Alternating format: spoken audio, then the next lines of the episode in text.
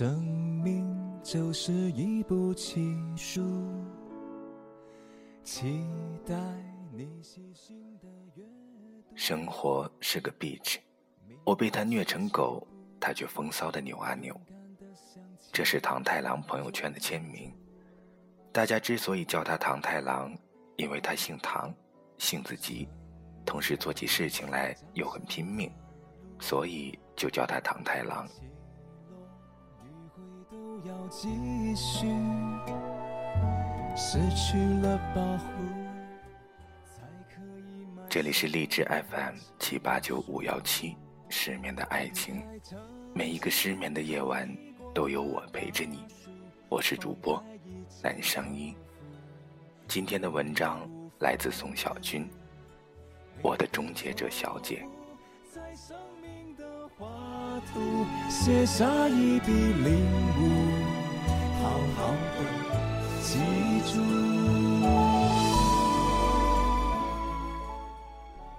故事我们得从成都的一个路边摊说起。路边摊叫刘香兔头，是很有名的成都小吃，尤其是麻辣兔头，闻名遐迩。唐太郎一脸落魄，扛着行李，异常狼狈地在路边摊坐下，点了一碟串串，两个兔头，几瓶啤酒，左右开弓，辣得难受，眼泪直流。此时，一碗冰粉递过来，唐太郎一抬头，看到一个短发女孩正对着他笑，四川话好听极了。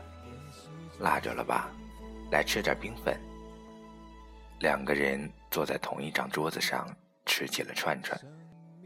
女孩很豪爽，主动和唐太郎攀谈：“我叫核桃。”一低头看到唐太郎的行李，核桃很奇怪，带着这么多行李哪儿来的嘛？唐太郎几口啤酒下肚，心里觉得莫名其妙的委屈，就把自己一段堪称奇葩的经历说给了眼前这个陌生的川妹子听。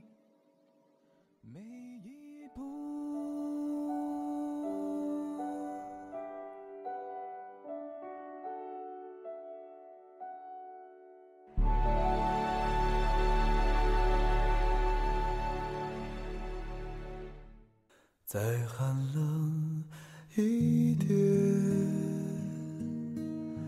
雪花飞舞的冬天。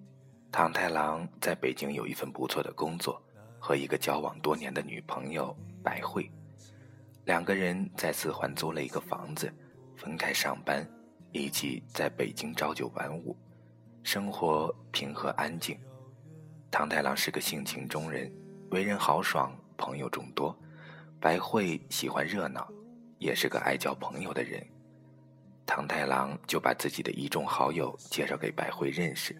白慧在唐太郎的朋友面前表现得得体，让唐太郎很有面子。朋友们都羡慕唐太郎交到一个这么好看的女朋友，唐太郎自己也很满意。唐太郎的工作很特殊，属于事业单位，讲究的是论资排辈，谁都想要往上爬，溜须拍马不在话下。职位越高，待遇自然越好。单位里流传着一句名言：“你得敢舍。”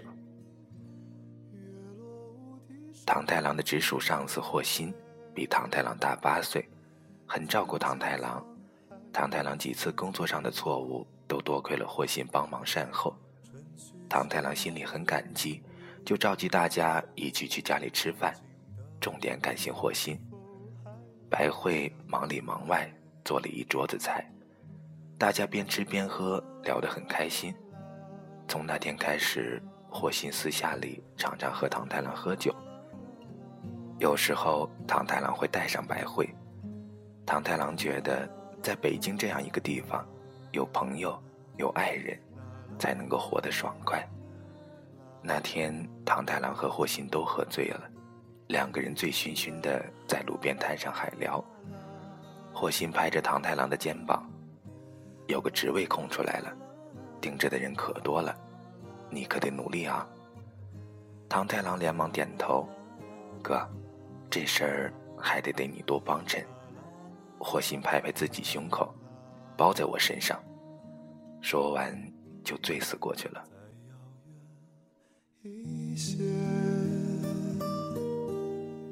青春朦胧的季节唐太郎打电话给白慧，白慧打了一辆车过来接他们。霍心醉得厉害，两个人就把他带回自己家里，安顿他睡在沙发上。半夜，白慧起来上厕所，突然被霍心一把抱住，劈头盖脸的亲她。白慧吓得大叫。唐太郎迷迷糊糊的冲过来，看着了眼前的这一幕，气坏了，扑上去开始狂揍霍心。霍心也被打得醒了酒，满脸是血，求饶：“哥们儿，我喝多了，你别见怪。”毕竟是直属上司，唐太郎也没有太过分。就把霍心赶出了家门。唐太郎觉得愧对白慧，反而白慧很大度，没事，小事。第二天上班，霍心脸上带着伤，把唐太郎叫到了办公室，一个劲儿的道歉：“真是喝多了，希望兄弟原谅我这一次。新职位我已经跟领导推荐你了。”唐太郎心里压着火，但也不好太计较。这事儿就这样告一段落了。从此以后，唐太郎和霍心除了工作往来，私下里很少交流。顺利得到新职位那天，公司一起为唐太郎庆祝。霍心说家里有事要先走，招呼大家让唐太郎喝好。喝到后半夜，唐太郎怕白慧在家里等急了，喝了几杯酒就赶紧逃回家。一开门，唐太郎的人生就遭遇了翻天覆地的变化。卧室里传来男人和女人的聊天声音。男人说：“今天晚上他不喝醉是不会回来的。”女人回答：“去女家不行吗？为什么一定要在这里？”男人笑了：“这里刺激啊。”两个人的声音都再熟悉不过。男人是霍心，女人是白慧。唐太郎从门外抄起一个啤酒瓶，冲进去拍在了霍心的头上。一段时间后，唐太郎办好了离职手续，换了一家公司。同事们不明白为什么刚刚升职的唐太郎要走，这件事情成为悬案，自然也被同事们各种八卦加工。白慧也从原来的房子搬走，孤家寡人的唐太郎陷入了巨大的痛苦之中。他死活也想不通，为什么白慧会和霍心好上。这个问题困扰着他，折磨着他，无处发泄，除了喝酒，只能拼命工作。偶然的一点感伤，是否越是因为工作的关系，唐太郎结识了一个成都女孩，林默。两个人通过微信建立了微妙的感情。在唐太郎痛苦的就要溺死在悲伤的日子里，林默成了他的救命稻草。一个雨夜，唐太郎喝多了，胆子大了起来，给林默发微信：“咱俩好吧？”林默也没废话，回复。那你来成都。第二天一大早，连换洗的内裤都没带，唐太郎买了最早的机票，飞奔成都。一落地，唐太郎给林默打电话。林默接下来说的话让唐太郎苦笑不得：“欢迎你来到成都，但一个月之内，请你不要找我，找我我也不会见你。我想看看你在成都能不能活下去。”你就当是一个考验吧。说完，林默就挂了电话。唐太郎以为是开玩笑，再拨回去，发现自己被拉黑了。无奈之下，唐太郎又饿又困，也没找酒店，直接找到了路边摊，吃辣喝酒，结识了川妹子核桃。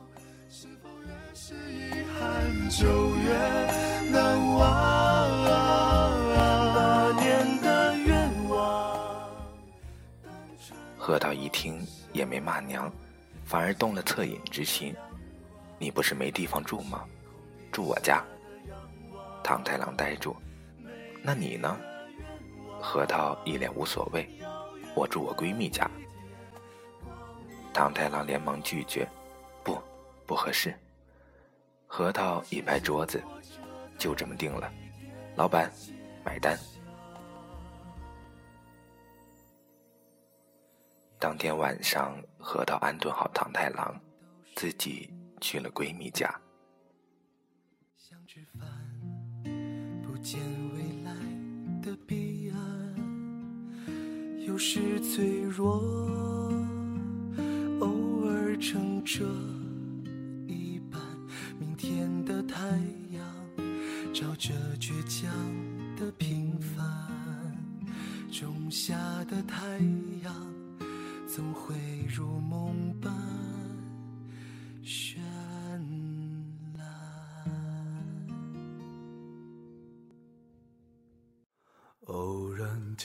别人的歌，会有许多感慨。唐太郎有些莫名其妙的，就在一个刚刚认识的女孩家里睡了一晚上。早上醒来，身上还有女孩身上的独特体香。唐太郎觉得有些恍惚，在核桃的帮助下，唐太郎顺利的找到了工作。唐太郎找到工作后的第一件事就是找房子，说什么也不肯继续住在核桃家里。核桃就帮唐太郎大包小包的搬家。两个人整理房间的时候，唐太郎接到了林默的电话。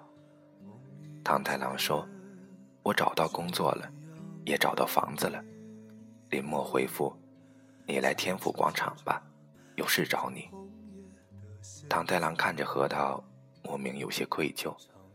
核桃似乎完全没有听到，自顾自地整理东西。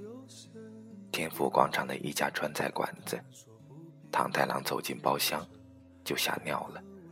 包厢里密密麻麻地坐着很多人。林默介绍，在座的都是他的七大姑八大姨。林默说。我心眼少，所以我家里规矩多。你想跟我好，得先过我家人这一关。唐太郎咬牙点头，三堂会审。你是做什么工作的？学历呢？双亲都健在吧？原来在北京月薪多少？在成都打算几年内买房子？唐太郎回答完所有的问题，已经历尽虚脱。吃完饭，林默送唐太郎到门口，你回去等我通知吧。唐太郎灰溜溜的走了。晚饭，唐太郎和核桃诉说了遭遇。你说他是不是有点过分？核桃感叹：“这女孩也太事儿了吧。”不过也女娃子嘛，天生小心谨慎也可以理解。你既然都为了他来了成都，就忍忍吧。第二天，林默约了唐太郎，告诉他：“我家里人同意咱俩好了。”唐太郎松了一口气。林默拍出一本日记本，摊在唐太郎面前。林默说：“我也不瞒你，谈恋爱最重要的是坦诚相待。这是我欠的账，我家里人不知道，都是我自己在还。你要是跟我好，要帮我还这些账；要是不愿意的话，”现在就可以回去，我也不勉强你。我这个人习惯把丑话说在前头。唐太郎一翻，也是吓尿了。粗略一算，至少小二十万，而且都是信用卡欠账。唐太郎刚想说不，但随即一想，这里面肯定有事儿，也许是子无虚有的考验呢。当即就拍着胸脯装大象：“我帮你还。”林默也是被惊着了，你确定？唐太郎心想坏了，但已经箭在弦上，只好硬着头皮点头。林默说：“那好，这个月先还交通银行的，最低还款是八千。”唐太郎心里在滴血，还是忍不住问：“你怎么欠了这么多钱？”林默回答：“这个。”我不想说，你也不能问。总之，你要跟我好，就得先帮我把这些钱还了。唐太郎一咬牙，好。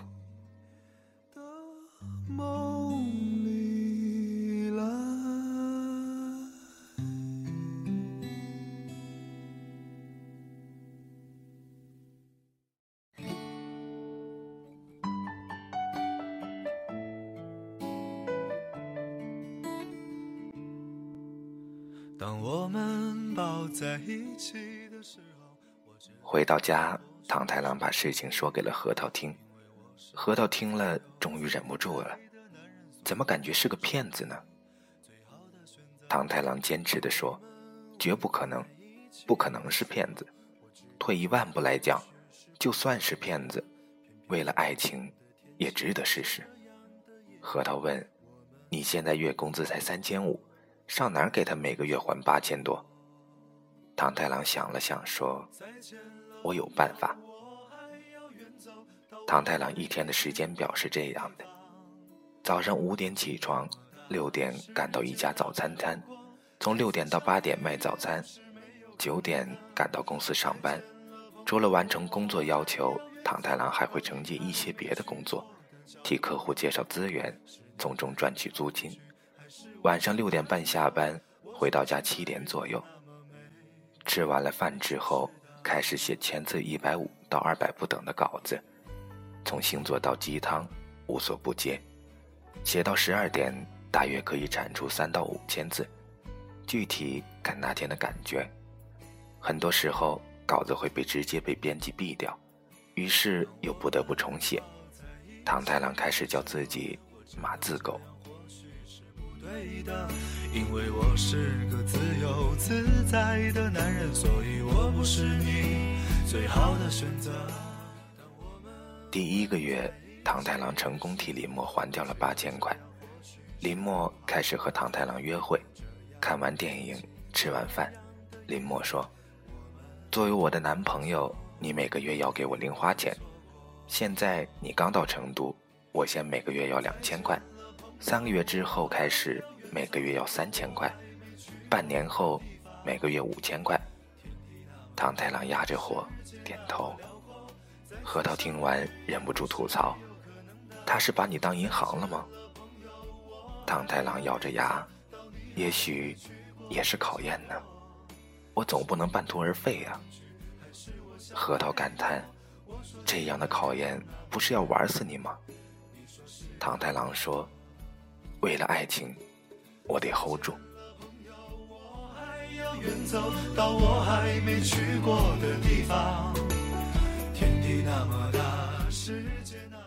于是，唐太郎就开始了暗无天日的日子。每个月除了给林默还八千到一万不等的信用卡，还要负责给林默零花钱。林默倒是也尽了女朋友的职责，牵手、拥抱、亲吻，尽职尽责。一点也不含糊，甚至在生日那天，唐太郎送他礼物之后，和唐太郎滚了床单。唐太郎骄傲地和核桃炫耀，说自己成功了。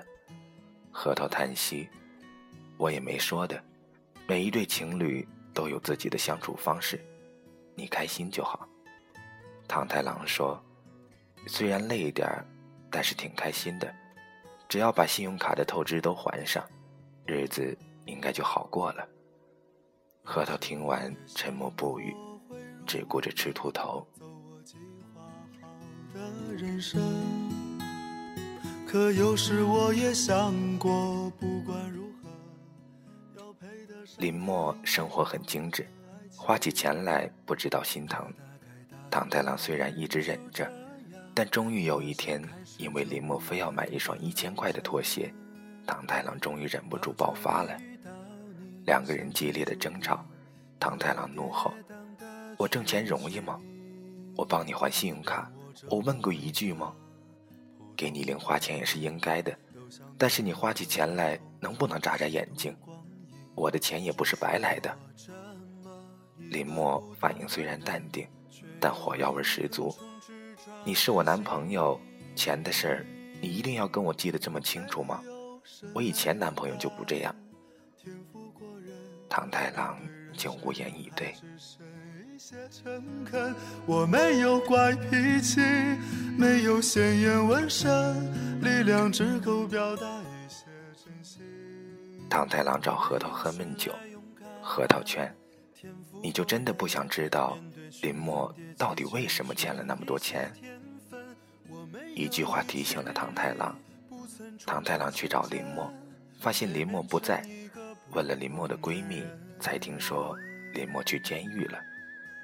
唐太郎一听，魂儿都吓没了。匆匆赶到监狱，等了半天，在门口见到了出来的林默。林默一见唐太郎，也很淡定，两个人就在监狱外面聊了起来。林默说了一段狗血，但足以令唐太郎心里翻江倒海的往事。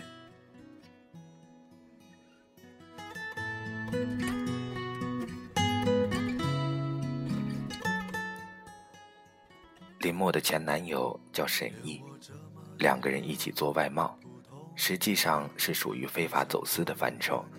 沈毅一个人顶了罪，进了监狱。林默非常内疚，答应沈毅自己会把欠的外债都还上。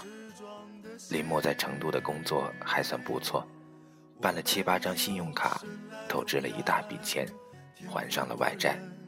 但是自己从此过上了卡奴的生活。非常辛苦，唐太郎心里在滴血。林默很坦白：“我是真心喜欢你，但我答应了要还债，就一定要还。如果你不理解，你给我还的钱，我都可以原封不动的退给你。”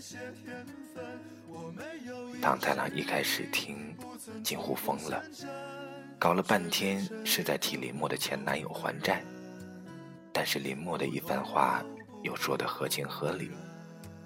唐太郎一口血火憋在了胸口，说了一句：“我算过了，还有十万块钱就能还清了。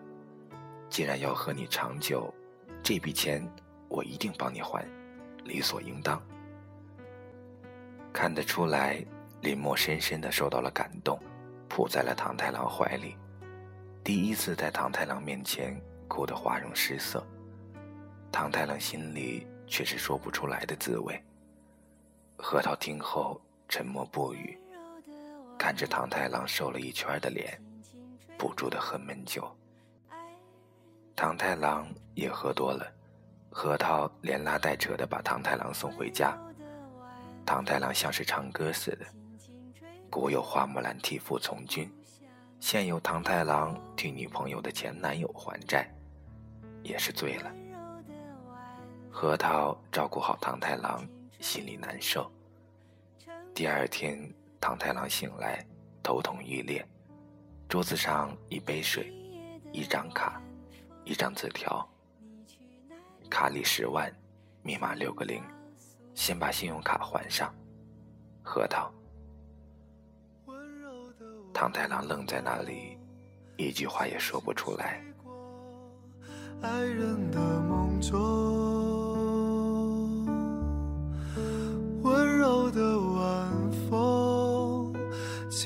吹过故乡的天空。留香秃头，核桃一个人吃着串着，眼泪直流。老板问：“没事吧？”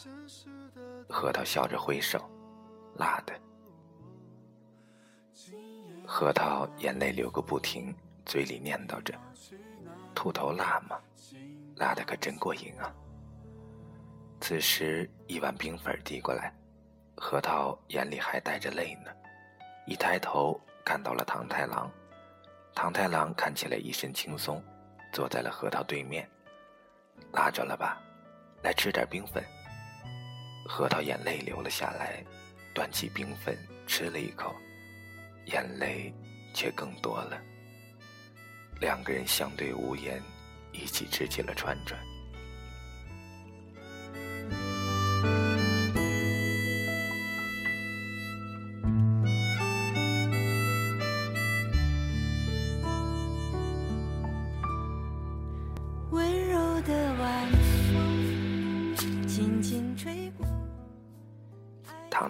手机响起，唐太郎拿出来看，微信来自林默，只有短短的一行字：“我们结婚吧。”唐太郎苦笑，回了一条：“还有两年，审议就出来了，祝你们幸福。”然后唐太郎把手机一使劲丢到马路上，一辆车疾驰而过，手机四分五裂。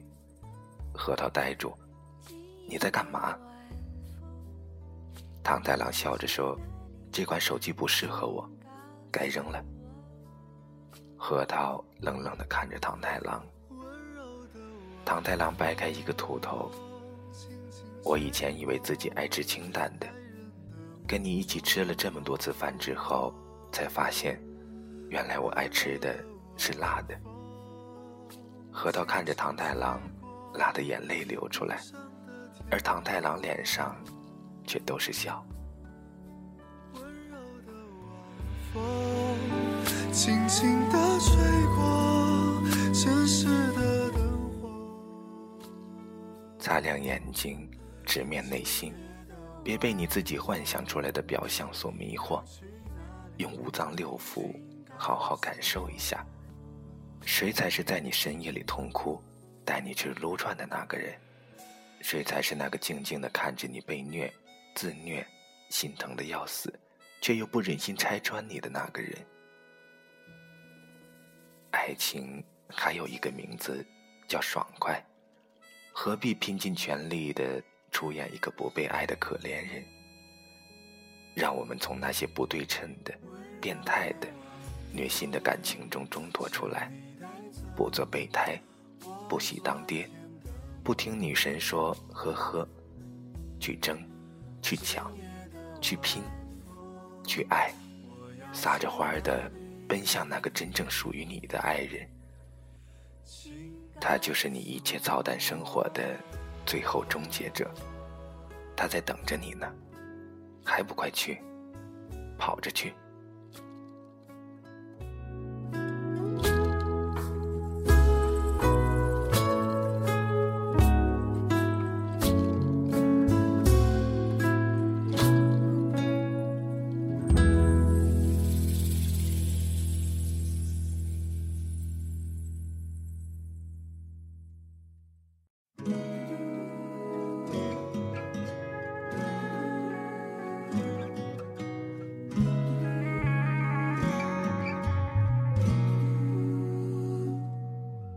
个简单的问题：什么是爱情？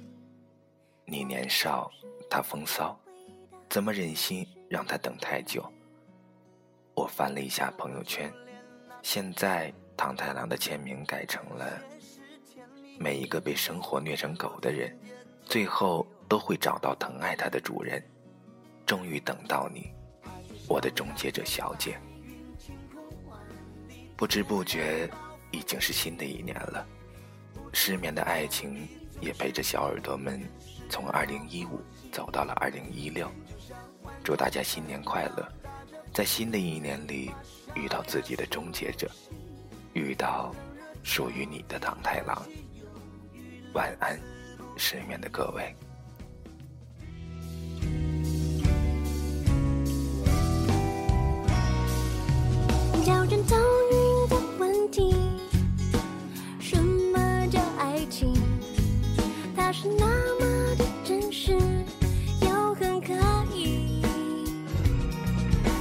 有过许多誓言，海枯石烂，发觉越想要解释越乱。